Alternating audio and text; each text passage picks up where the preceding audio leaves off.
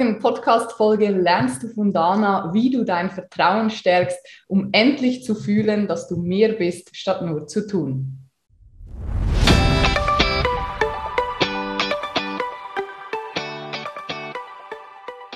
Hi meine Liebe, es ist wieder soweit. Der Female Whistleblower Podcast ist am Start. Das ist der Podcast für selbstständige Frauen und angehende Unternehmerinnen, die sich ein erfolgreiches Online-Business aufbauen wollen. Hier lernst du, wie du authentisch sichtbar wirst, deine eigenen Produkte kreierst und dadurch online mit Leichtigkeit und Freude neue Kunden gewinnst. Mein heutiger Gast ist eine ganz besondere Frau. Sie ist Spiegel-Bestseller-Autorin, Unternehmerin, Ehefrau und Mama. Bevor wir aber ins Gespräch einsteigen, kommen wir erst einmal zur offiziellen Anmoderation. Dana Schwand ist Life-Coach, Beziehungsexpertin, Spiegel-Bestseller-Autorin und Begründerin der Into Being Coaching Methode. Gemeinsam mit ihrem Mann führt sie ein Online-Coaching-Unternehmen und hat schon Tausenden von Menschen zu einem glücklicheren Leben verholfen. Ihre Mission, dass wir alle mehr sind, statt zu tun. Bitte begrüße mit mir mit einem virtuellen Applaus Dana. Schön, dass du da bist. Hallo, super Hallo. schön hier zu sein. Guten Morgen. Ja, meine Liebe, wie wird man Spiegel-Bestseller-Autorin und Gründerin eines Online-Businesses? Nimm uns doch gerne mal ein Stück mit auf deinen Weg. Ja, es sind ja zwei verschiedene Dinge. Das, also ein Online-Unternehmen zu gründen ist was anderes als ein Spiegel-Bestseller zu schreiben. Ähm, hängt ein bisschen miteinander zusammen, würde ich sagen, oder zumindest ein Unternehmen muss nicht unbedingt, aber bei uns hing das zusammen. Also ich, wir haben das Unternehmen gegründet, beziehungsweise ist so ein bisschen entstanden aus unserer vorherigen Unternehmung. Ich habe 13 Jahre lang ein Yoga-Studio geleitet, gehabt und geleitet und wir haben ähm, damals angefangen, Online-Coaching-Kurse an, anzubieten rund um das Thema Ayurveda. Mhm und haben das parallel gemacht unter dem Dach des Yoga-Studios. Und irgendwann haben wir festgestellt, es ist wie zwei Unternehmen, das macht irgendwie keinen Sinn und haben dann sozusagen die, den Coaching-Bereich rausgegründet, wenn man so will, und äh, dem Baby einen Namen gegeben, nämlich Ich Gold. Ähm, und dann irgendwann tatsächlich entschieden, das Yoga-Studio zu schließen. Und dann haben wir rein investiert in Ich Gold und haben das gemacht, was man so macht. Äh, neue Produkte entwickelt, neue Kurse, neue Formate, ein Team aufgebaut und zack, schwupp, hatten wir auf einmal, ich und mein Mann, ein, ein Online-Unternehmen. Und der Bestseller, beziehungsweise die Bücher, die dazu gekommen sind, ähm, waren für mich immer, also ich glaube, es gibt unterschiedliche Absichten, die man mit Büchern an sich verfolgen kann. Für, für mich war das so, dass ich immer das Gefühl hatte, es gibt so Informationen, die aus mir raus will und die so mir ermöglichen würde, Fragen zu beantworten, die ständig gestellt werden. Dann kann ich es einmal aufschreiben und dann kann ich immer sagen, geh, lies das Buch. lies Buchseite das Buch. 27, Paragraph genau. genau. ähm, und so sind letztendlich alle Bücher entstanden ähm, und ja, und das ist ein bisschen, ich finde es ein bisschen unromantisch, aber gleichzeitig finde ich es auch ehrlich, das zu sagen, ne, wie wird man Bestseller, wenn man ein Unternehmen hat, das ist einfach, natürlich musst du ein Standing haben und irgendwie so ein bisschen eine Reichweite, ähm, ist, äh, wenn man nicht jetzt Best, Best, Bestseller ist, also jetzt wie so eine Stefanie Stahl oder so, die mit allen Büchern irgendwie jahrelang auf Platz eins ist, ähm, dann ist das halt einfach auch tatsächlich äh, ganz unprätentiös, ein gutes Marketing. Mhm. Ja. Also, wie kriege ich das Buch, was ich geschrieben habe, an die Leute? Mega spannend aus, aus dem, was du jetzt gerade gesagt hast mit Yoga-Studio. Und dann ist das eine zum anderen gekommen. Da spüre ich so ein bisschen raus, dass du ein Mensch bist, der komplett auch seiner Intuition folgt oder sich auch davon leiten lässt. Ähm, stimmt das zum einen natürlich? Und wie hast du das gelernt? Also komplett. Ähm, ich denke nicht so gerne in so Absolutionen, weil natürlich habe ich auch einen Kopf oben auf dem Hals drauf, der diverse Dinge mir erzählt, ne, ist das richtig, ist das Risiko zu groß und so weiter und so fort. Deswegen so zu 100 Prozent würde ich sagen, da bin ich irgendwie noch nicht angekommen. bin leider noch nicht erleuchtet, wenn es soweit ist, sage ich Bescheid. Ähm, aber ich, ich, ich folge auf jeden Fall schon stark meinem Bauchgefühl, wenn ich halt merke, dass ich, und das ist, ich entscheide das und unterscheide das ein bisschen. Das eine ist tatsächlich sozusagen intuitive Impulse. Das andere ist aber auch zu merken, wo mein System Widerstand aufbaut. Wenn ich merke, irgendwie, ich habe keine Ahnung, jetzt vor, XY Tasks zu machen oder irgendwie ein Projekt vor, und ich merke, aber ich habe überhaupt keinen Bock da drauf, dann ist das nicht unbedingt Intuition, sondern einfach vielleicht es nervt mich total, aber auch das finde ich ein wichtiger Faktor, weil wenn ich ein Leben leben will, in dem ich die meisten Dinge, die ich tue, gerne mache, ist günstig, wenn ich aufhöre, die Dinge zu tun, auf die ich keinen Bock mehr habe. Das heißt, für mich ist ähm, das Folgen der Intuition oder auch dem Bauchgefühl und das Weiterentwickeln von so einem Unternehmen ähm, besteht für mich aus verschiedensten Dingen und ein Teil ist eben all das sein zu lassen, was ich nicht gerne mache und nicht so gut kann. Mhm. Also am Anfang macht man ja alles alleine, da ist man ein totaler Tausendsasser, ne, macht irgendwie vom E-Mail beantworten, Produkte entwickeln, Marketing, Set, also alles ähm, so inhaltlich, aber ähm, man man muss halt auch man muss halt auch sozusagen den Überblick behalten und alles tun.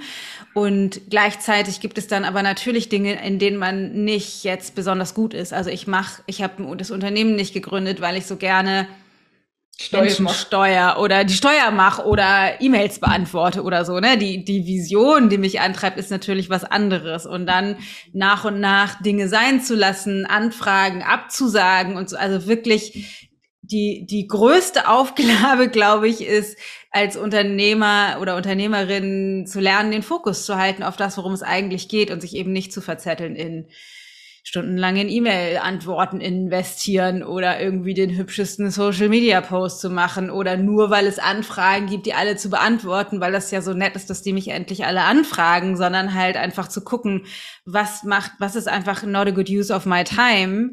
Ähm, und das ist für mich herausfordernd, weil ich vom Typ her eher ein Macher bin. Klar mache ich und auch Spaß habe an vielen Dingen, was schwierig ist, dann das rauszufiltern, was ist das Geilste von den Dingen, auf die ich Bock habe und immer mehr das sein zu lassen, was halt nicht so optimal ist. Und da hilft mir tatsächlich Bauchgefühl sehr gut, weil ich halt relativ schnell merke, oh, ich habe aber keinen Bock, diese E-Mail zu beantworten, keinen Bock, irgendwie noch länger in einem Meeting zu sitzen und dann das umzustrukturieren und neu zu wählen.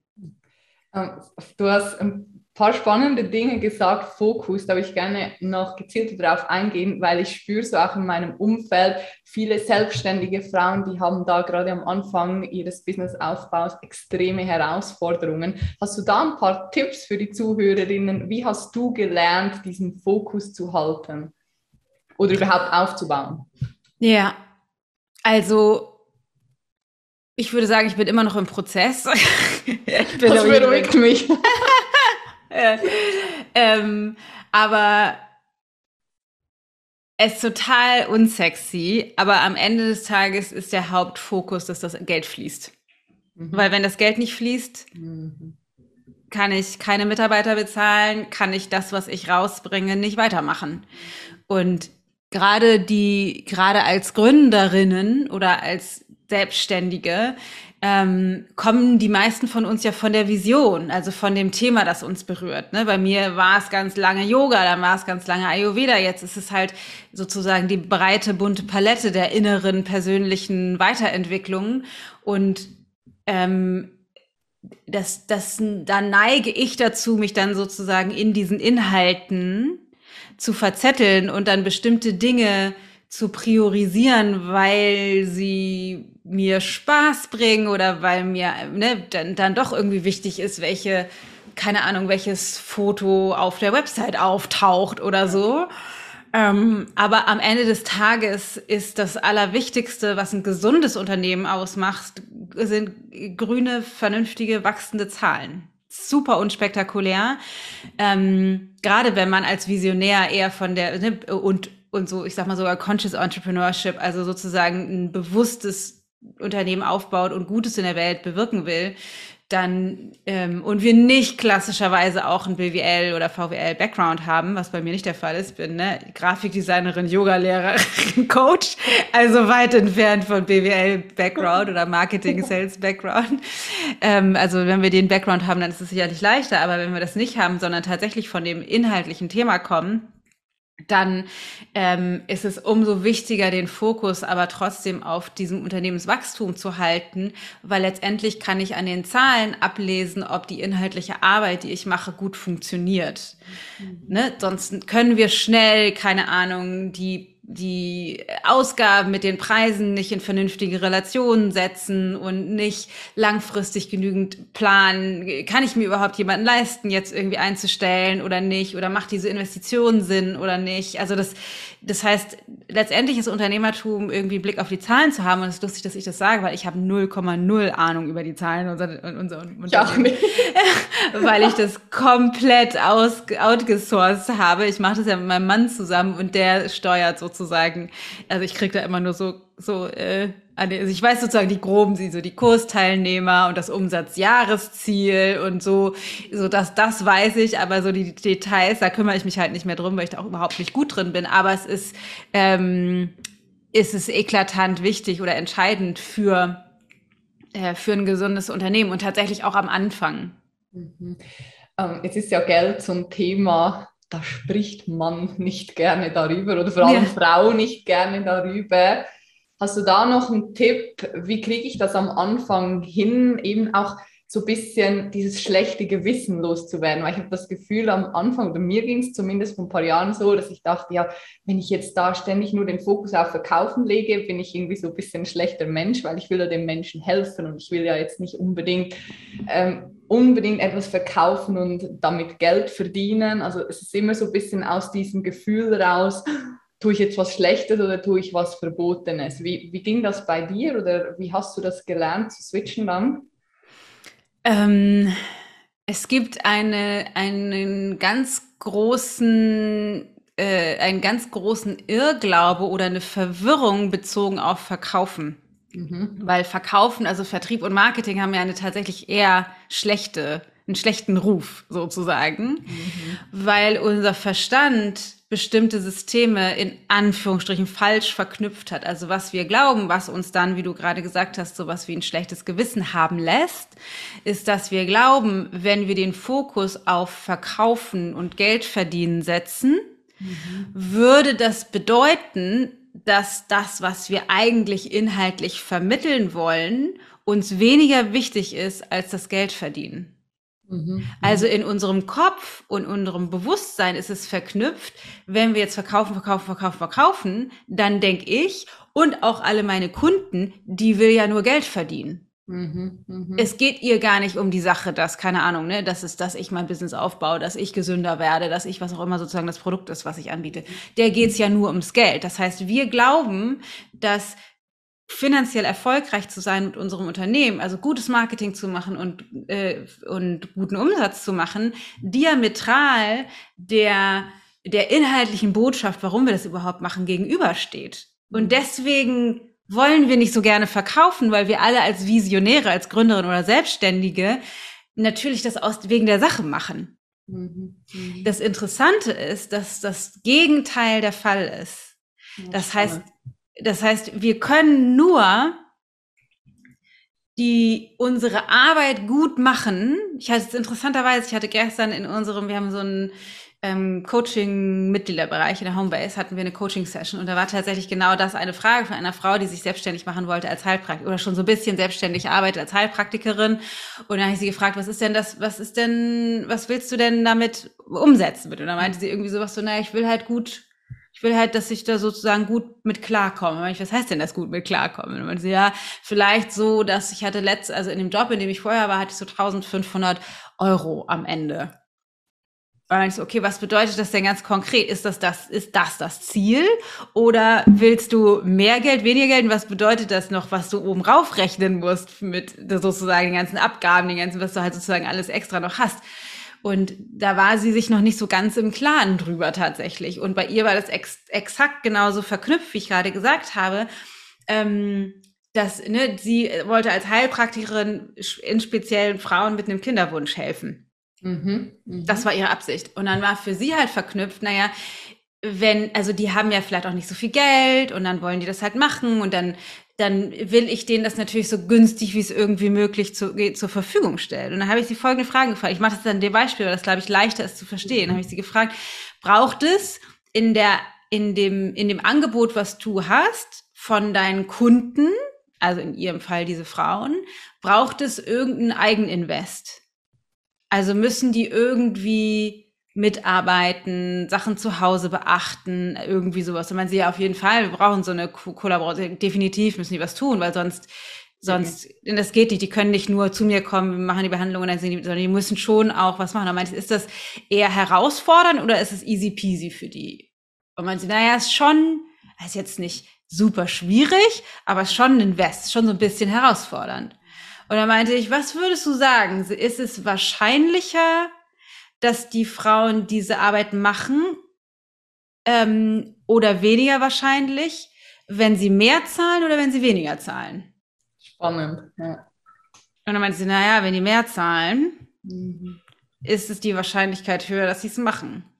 Und dann, und jetzt kommt der eigentlich entscheidende Punkt, wenn ich als, oder wenn du als Unternehmerin, habe ich sie dann gefragt, deinen Kundinnen das Ergebnis, was du versprichst, garantieren willst, in Anführungsstrichen. Mhm. Musst du dann neben nach dem nach, was du gerade gesagt hast, den Preis höher oder niedriger ansetzen? höher. Ja. Hm. Weil die Wahrscheinlichkeit höher ist, dass die zu Hause das tun, was sie machen müssten, um tatsächlich irgendwann ein Kind zu kriegen. Weil wenn die weniger Motivation mitbringen, dann ist die Wahrscheinlichkeit niedriger, dass sie mit dem, was wir gemeinsam machen, tatsächlich erfolgreich sind. Das heißt, es ist komplett umgekehrt. Ich bin den Frauen, mit denen ich arbeite, denen ich dieses Versprechen mache, verpflichtet, einen bestimmten Preispunkt zu nehmen, damit ich überhaupt den garantieren kann, dass wir das Ergebnis erreichen. Und dann kann man das Ganze noch einen Schritt weiterbringen, weil bevor die, das wäre jetzt bezogen auf Preis, aber bezogen auf Marketing und Vertrieb, ist ja dann so, naja, aber ich mag mich irgendwie nicht selbst verkaufen. Die sollen alle sozusagen freiwillig kommen, ohne dass ich das mache. Müsste man sich mal selber fragen, ähm, wenn ich mich entscheide, zum Beispiel, keine Ahnung, eine Massage zu buchen, dann weiß ich natürlich, die Massage, die tut mir schon total gut. Mhm. Oft genug denke ich aber, ah, ich habe aber auch so viel auf dem Zettel und ich könnte auch andere Sachen machen. Ne, also Leben passiert. Mhm. So dass ich manchmal den Fokus nicht darauf setze, zum Beispiel eine Massage zu machen oder wir haben vorhin über Morgenroutine gesprochen, ne? also Morgenroutine zu machen. Wir, Leben kommt einfach schnell dazwischen, weil unser Verstand so strukturiert ist, dass wir das wiederholen, was wir bisher gemacht haben. Also neue Wege zu gehen. Und für die meisten von uns, die irgendwelche Dienstleistungen oder Produkte an, anbieten, ist das eine, eine neue Perspektive, ein neuer Weg, eine neue Art und Weise, Dinge zu benutzen oder was auch immer. Das heißt, wir bieten irgendwie Neuerungen an. Das heißt, es gibt in der Regel einen Gap zwischen dem, wo das Bewusstsein unseres Kunden steht mhm. und dem, was wir anbieten. Mhm. Weil der Kunde noch nicht weiß, was er verpasst, wenn er das benutzt oder kauft, was wir anbieten. Das können man, kann, das ist, wie ich immer sage, man kann nicht wissen, wie das ist, Kinder zu haben, wenn man noch keine Kinder hat. Das stimmt. Geht halt nicht. Du kannst es halt, du weißt es halt, geht halt nicht. Du kannst das noch so gut erklären oder du weißt nicht, wie der Apfelkuchen schmeckt, der da steht, solange du ihn nicht probiert hast. Du kannst es nicht. Das geht halt nicht. Mhm. Das heißt, unsere Aufgabe im Marketing ist es, dem Kunden zu ermöglichen, zu verstehen, dass mehr drin ist, als er oder sie bis zu dem Zeitpunkt, bis zu der Bewusstseinsevolutionsstufe steht. Das ist sozusagen, das ist die, das ist, das ist das, was Marketing macht.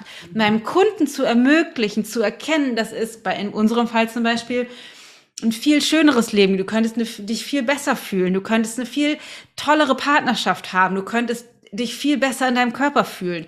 Das wissen die vielleicht noch nicht, because we don't know what we don't know. Das heißt, Marketing ist sozusagen das, was ich rein investiere. Das ist sozusagen Education. Ich bringe meinen Kunden bei, dass mehr möglich ist, als sie bisher sehen. Das heißt, das ist wie, ich stelle mich sozusagen in den Dienst. Das ist, eine, das ist ein Service ob die dann bei mir kaufen oder nicht, es gibt ja auch andere Leute, die, keine Ahnung, zum Beispiel Coaching anbieten, ist nochmal sekundär. Aber ich stelle mich sozusagen in den Dienst, weil ich möchte, dass meine Kunden erkennen, mhm. du sitzt gerade in der Komfortzone, wie wir das alle immer wieder tun. Mhm. Aber es ist mehr möglich, wirklich. Ich sehe das für dich. Und Marketing macht genau das. Und ob ich jetzt Podcasts mache, wie wir jetzt gemeinsam, oder ob ich Instagram-Posts mache oder live gehe oder keine Ahnung, an Werbeanzeigen schalte, ist letztendlich egal, weil alles Marketing will, dass mein Kunde diesen, diese Schritte versteht, weil erst wenn ich verstehe, okay, krass, wenn ich, keine Ahnung, mich jetzt selbstständig mache mit meinem Business, dann entsteht viel mehr Freiheit, vielleicht finanzielle Freiheit, vielleicht mehr zeitliche Einteilungsfreiheit, was auch immer. Das kann ich aber nicht wissen, solange ich es nicht weiß. Also ich brauche jemand, der mir diese neuen Sichtweisen überhaupt ermöglicht. Und das ist Marketing.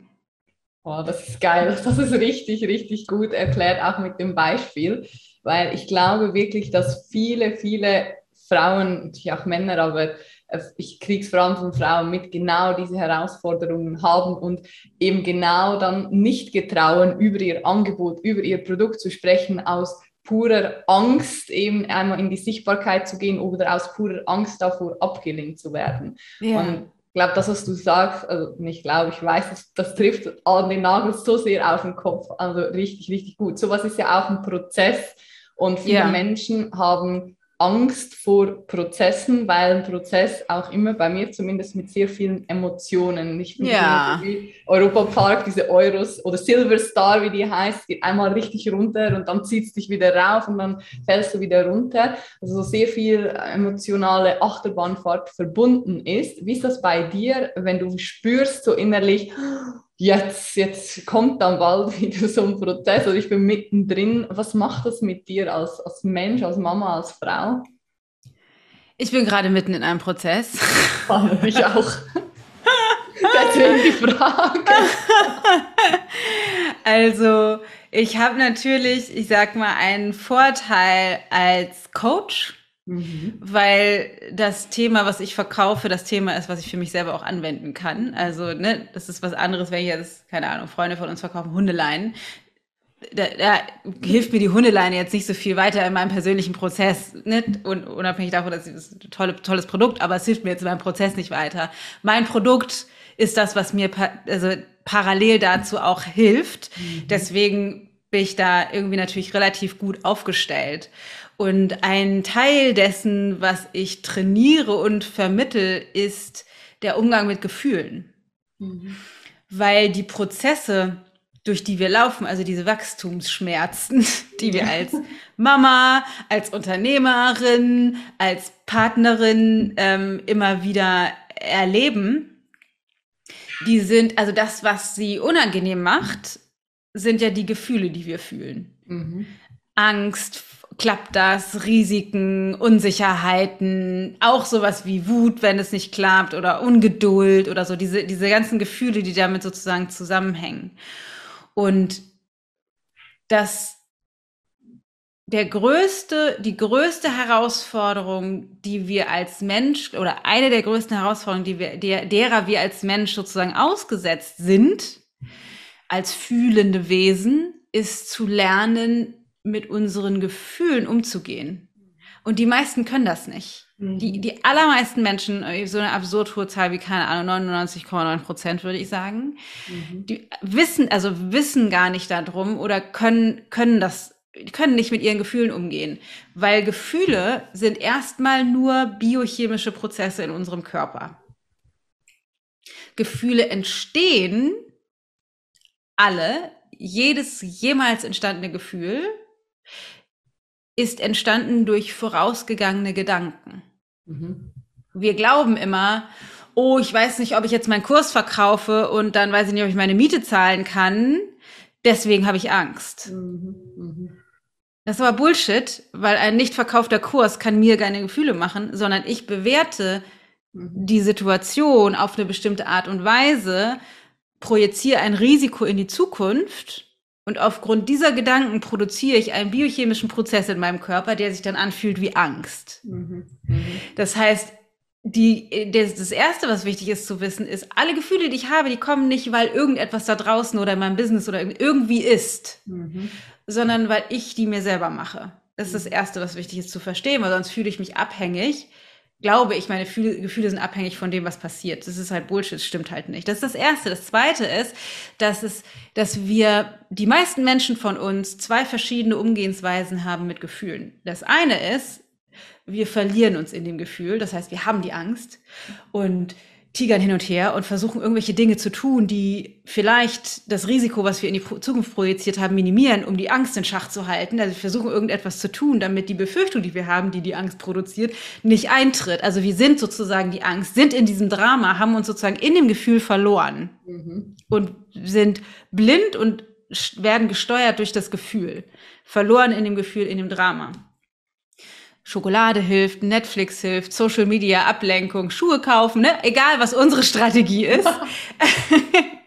die andere Alternative, die wir kennen, ist zu versuchen, das Gefühl zu kontrollieren, mhm. wegzudrücken. Ne? Genau, also irgendwie wegzupacken und trotz der Angst irgendwie weiterzumachen, zu überleben. Also irgendwie das, das Gefühl ist da eigentlich, aber wir versuchen dem keinen Raum zu geben, das irgendwie zu kontrollieren. Mhm. Das Problem, dass diese beiden Seiten, mich da drin zu verlieren oder das zu kontrollieren, das ist die gleiche Medaille, nur von den verschiedenen Seiten. Das heißt, ich bin immer noch, ich verhalte mich in beiden Positionen abhängig von dem Gefühl.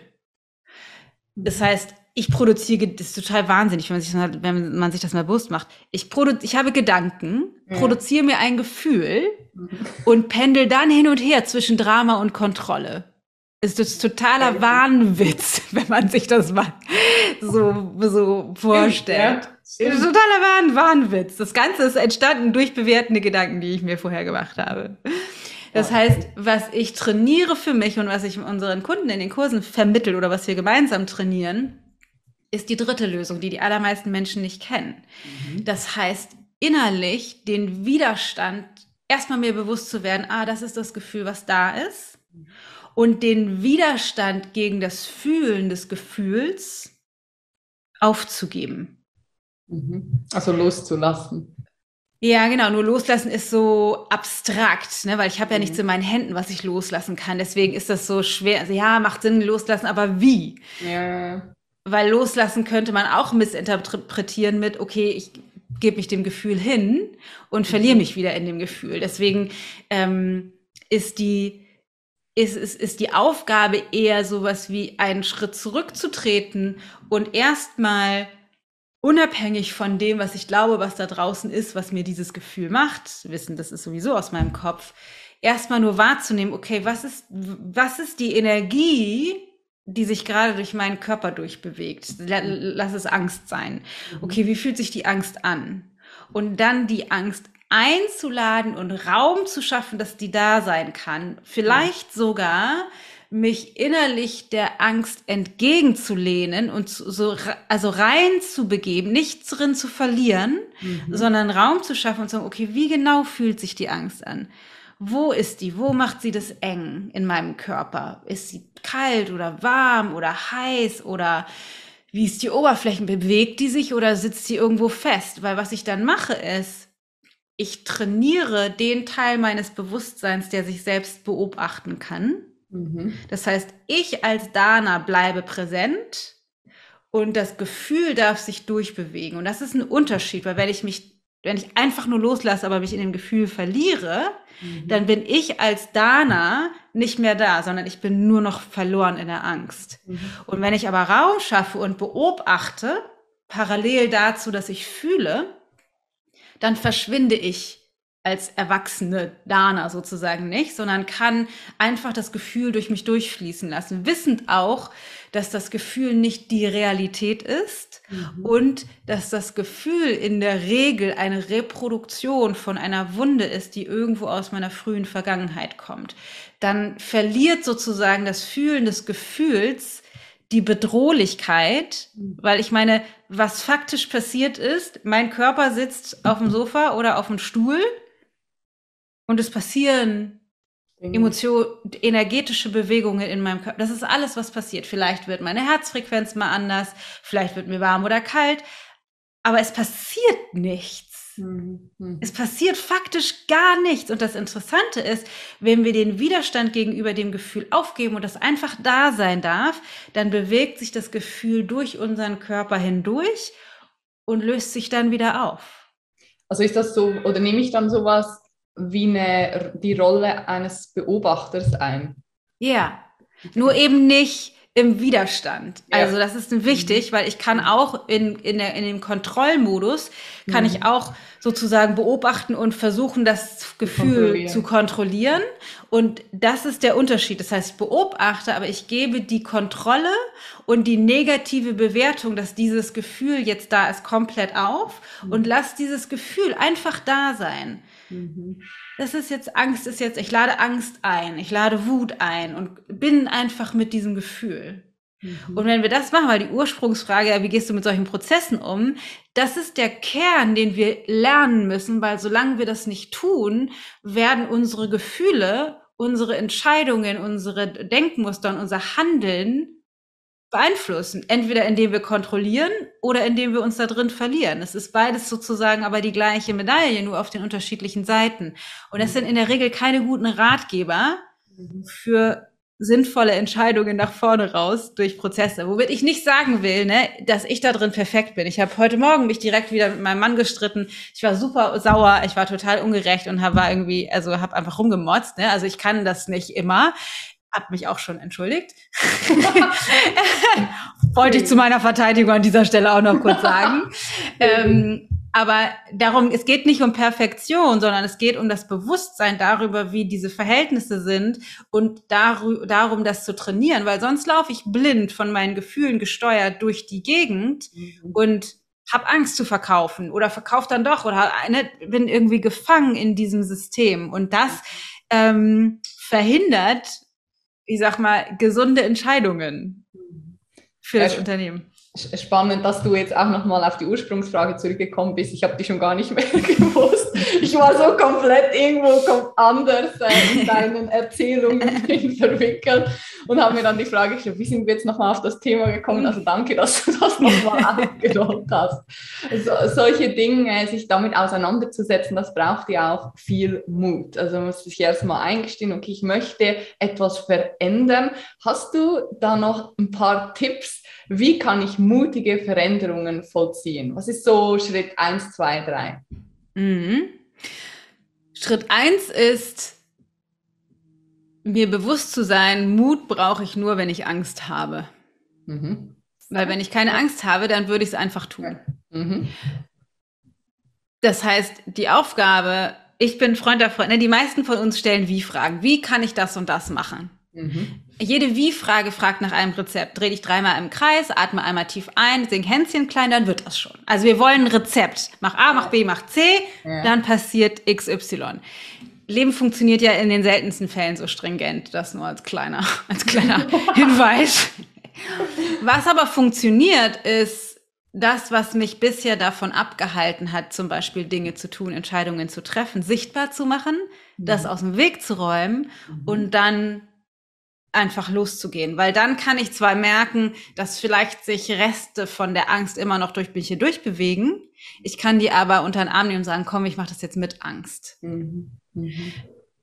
Weil wenn ich mir, ne, ich muss eben nur mutig sein, wenn ich auch Angst habe und der Unterschied ist, ähm, wenn ich wenn ich jetzt, ne, keine Ahnung, wir haben zum Beispiel ähm, Ende 2017 das Yoga-Studio geschlossen, obwohl wir vorher andere Pläne hatten. Wir hatten sogar einen Kredit von der Bank aufgenommen. Wir wollten Geschäftsführer einstellen und das sozusagen parallel machen. Also, dass der Geschäftsführer das Yoga-Studio groß macht und wir sozusagen den Online-Bereich. Und dann haben aber die Zahlen nicht gestimmt und wir haben gemerkt, dass wir uns selber damit total überfordern, weil wir damals noch nicht so weit waren, auch in unserer unternehmerischen Entwicklung und haben uns dann ganz kurzfristig umentschieden, hatten aber schon neue Lehrer angeheuert und dem ganzen Team gesagt, das wird jetzt richtig cool, wir ziehen das jetzt richtig groß auf und haben dann von heute auf morgen wirklich innerhalb von zwei, drei Tagen entschieden, nee, Machen wir, wir wickeln das Ganze ab und zwar in, in zweieinhalb Monaten nach 13 Jahren Yoga-Studio. Das war hardcore. Ich habe wirklich tagelang Krokodilstränen geheult und hatte wirklich Schiss. Wie ist das für all die, die jetzt da involviert sind, die ganzen Lehrer, die ganzen Schüler?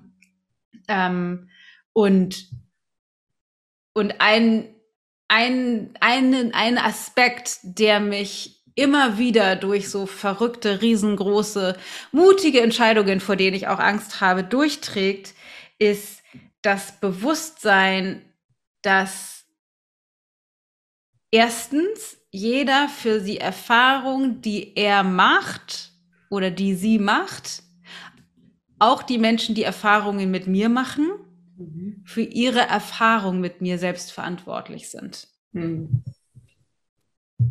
Also selbst die Yogalehrer, die dann vor, auf einmal vor die Realität gestellt wurden, in zweieinhalb Monaten ist das Studio dicht, mhm.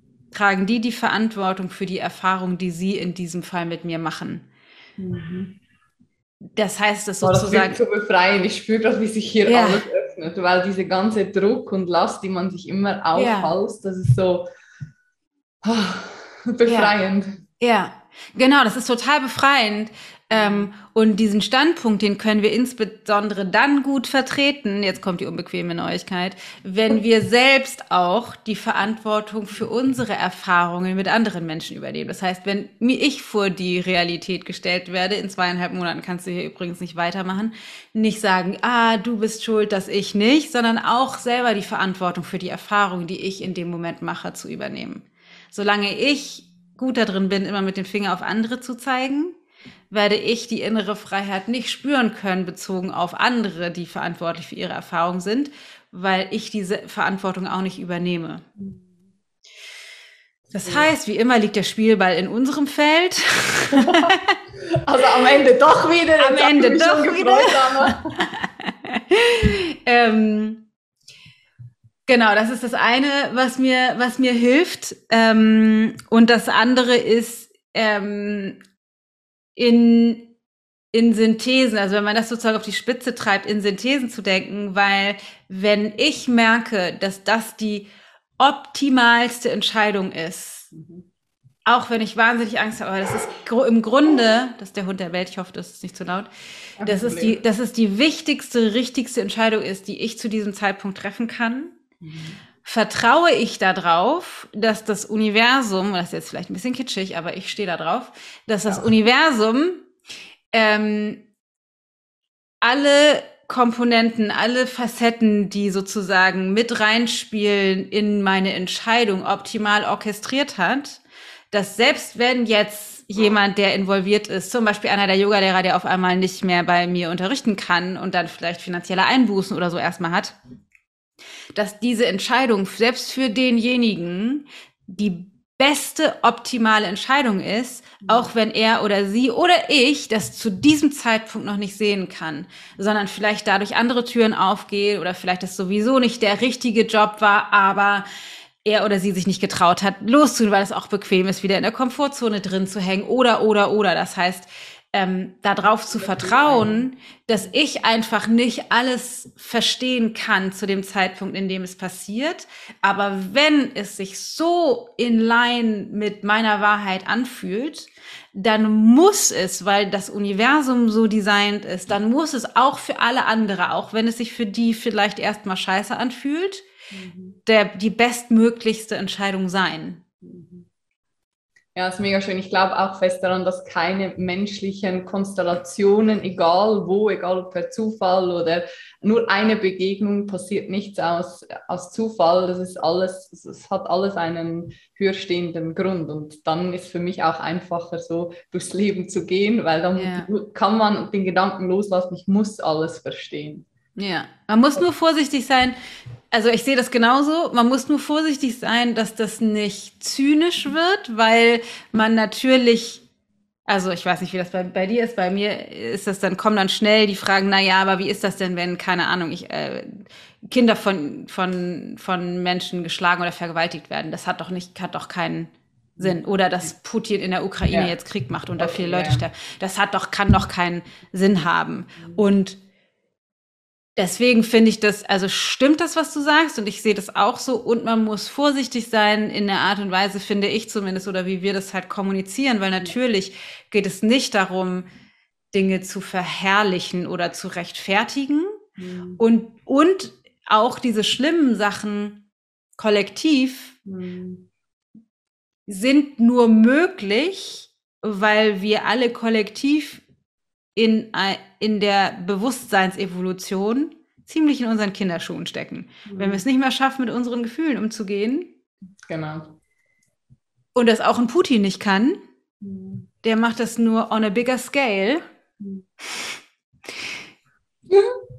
dann ist es auch meine Verantwortung, mit meinem Bewusstsein so zu arbeiten, möglichst wenig Krieg in meinem Inneren, in meiner Hütte zu Hause mit den Menschen, die ich liebe, zu kreieren sozusagen. Also deswegen, ich sehe das genauso. Es hat, also das, das ist sozusagen eine höheres, Macht. Eine, eine höhere Macht oder irgendwie eine Frequenz gibt, die oder auch in der wir alle verbunden sind oder so oder ne, ein kollektives Bewusstsein und genau, ich finde, man muss da nur vorsichtig sein, weil, weil es natürlich schnell gibt Leute, die traumatische Erfahrungen machen oder gemacht haben, dass es da, dass sie das auf dem falschen Ohr hören können. So, ist gut, dass du es nochmal konkretisiert ja. hast. Ja. ja. Dem Aspekt habe ich jetzt da, da, gar nicht drauf geschaut, aber danke schön. Ja, zum Abschluss noch eine Frage, passend eh auch zum Universumsthema. Denkst du, du bist irgendwann mal angekommen in diesem Leben? Auf gar keinen Fall. Das waren klare Abschlussworte.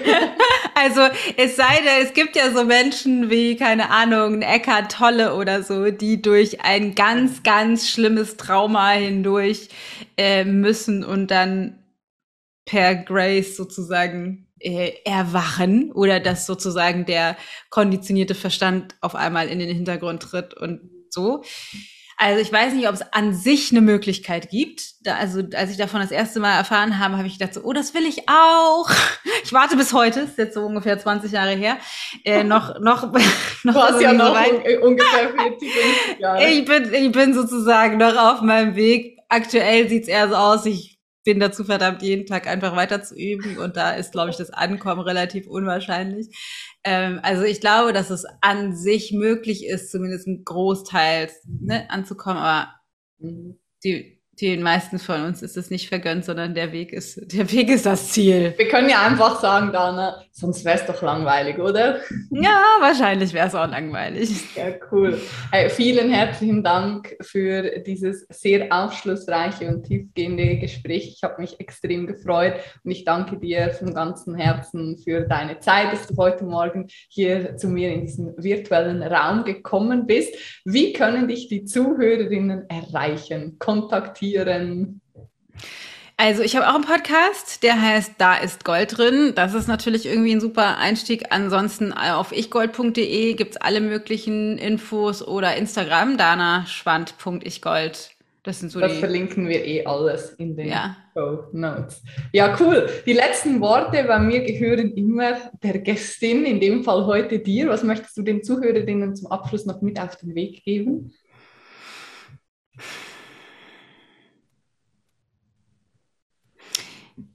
Macht's nicht so kompliziert. Und entweder wir finden weiterhin Ausreden, warum es nicht funktioniert, oder wir erschaffen Lösungen. It's all on us. Sehr, sehr schöner Abschluss. Vielen herzlichen Dank. Ich freue mich jetzt schon selber auch auf die Folge, das Ganze dann anzuhören. Und ich danke auch dir, du liebe Zuhörerin, dass du dir die Zeit genommen hast und bis zum Schluss dran geblieben bist. Und ich bin ganz, ganz sicher, dass hier einige Nuggets für dich mit dabei sind. Und jetzt geht's los, ran ans Umsetzen. Ich freue mich drauf. Bis dahin, alles Liebe. Ciao.